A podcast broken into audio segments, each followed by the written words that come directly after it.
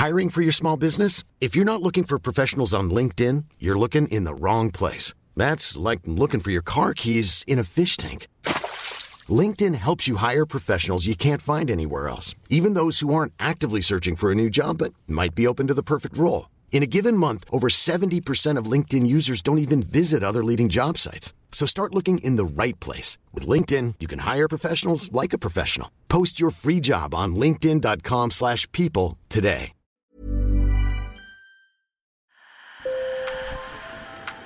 Bonjour. Hello. Hola. Marhaba bikoum. Sur le fil. Le podcast d'actu de l'AFP.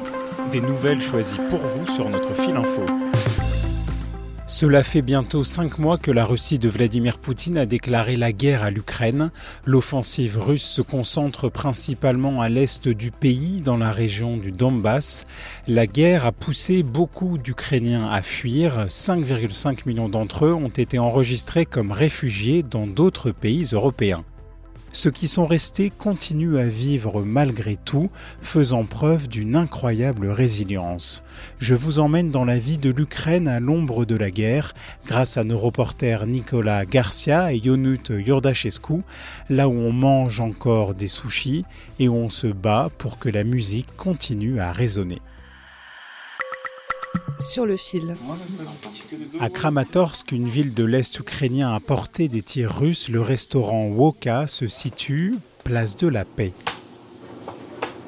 Entre ses murs rouges pétants, Igor Bezouk, tatouage au bras et barbe bien taillée, prépare avec délicatesse les sushis.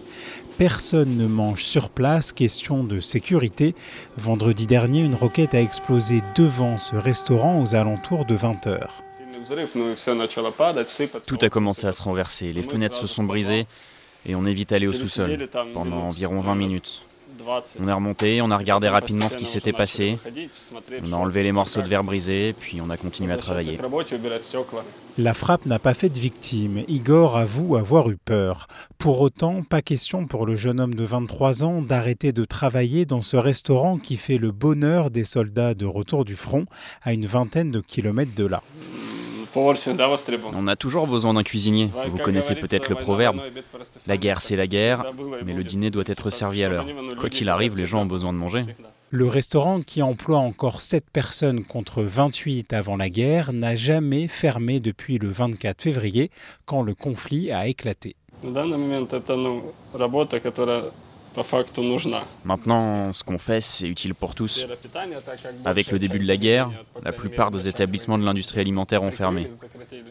Alors, je me suis dit qu'il fallait travailler. Mais qui d'autre sinon nous J'ai eu de telles pensées.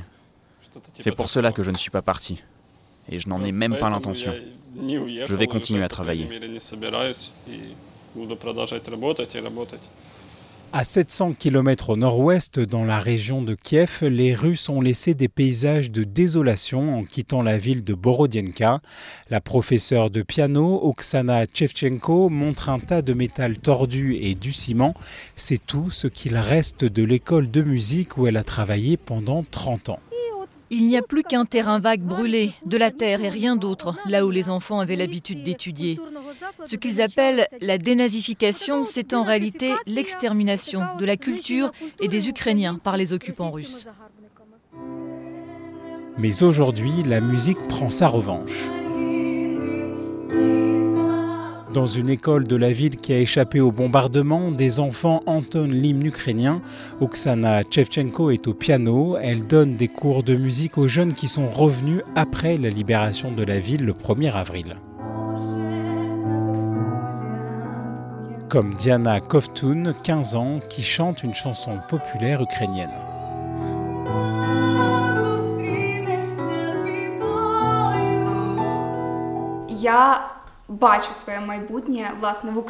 Je vois mon avenir en Ukraine. Peut-être pas à Borodianka, mais en Ukraine, c'est sûr. Avant, je me demandais si je devais aller à l'étranger pour travailler ou pour étudier.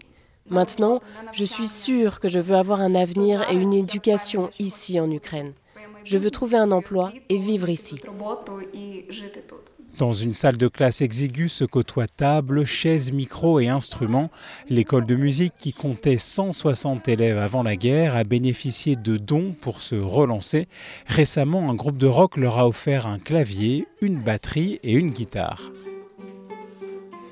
La professeure de guitare Tetiana Krivochenko est émue quand elle se remémore sa fuite de Borodianka. On a marché 10 km et puis on est arrivé dans le village voisin, Zagalti. Les enfants pleuraient, ils avaient mal aux mains parce qu'on les traînait. Mon enfant m'a même demandé de ne plus lui prendre la main. Aujourd'hui, la professeure de 43 ans redonne des cours. À l'évocation du pouvoir de la musique, son visage affiche un sourire et ses yeux bleus pétillent.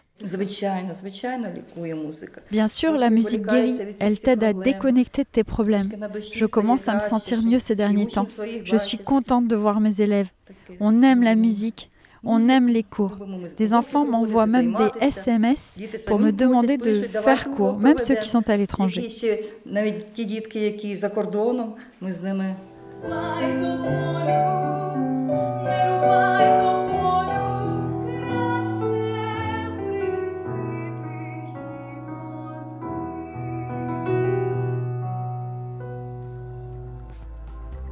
Sur le fil revient demain. Je m'appelle Antoine Boyer. Merci de nous avoir écoutés. Vous avez des commentaires, des suggestions N'hésitez pas à nous écrire un email à podcast.afp.com. Bonne journée.